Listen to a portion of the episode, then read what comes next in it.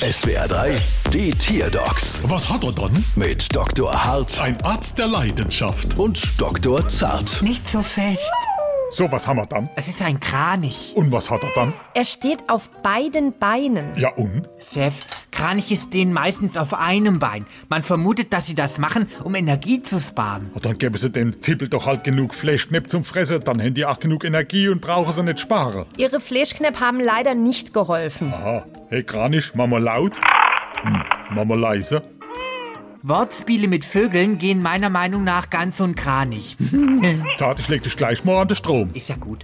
Seit wann macht ihr Kranich das denn mit dem beidbeinigen Stehen? Seit er diesen Nebenjob angenommen hat. Er trägt jeden Morgen Zeitungen aus. Aha, Na klar, das ist es. Ihr Kranich hat sich ein zweites Standbein aufgebaut. Ach so. zweites Standbein, das brauchen wir zum Glück hier nicht. Ah, Nicht? Nee, gucken Sie doch mal, was mir für Preise aufrufen. Bald wieder. Was hat er dann?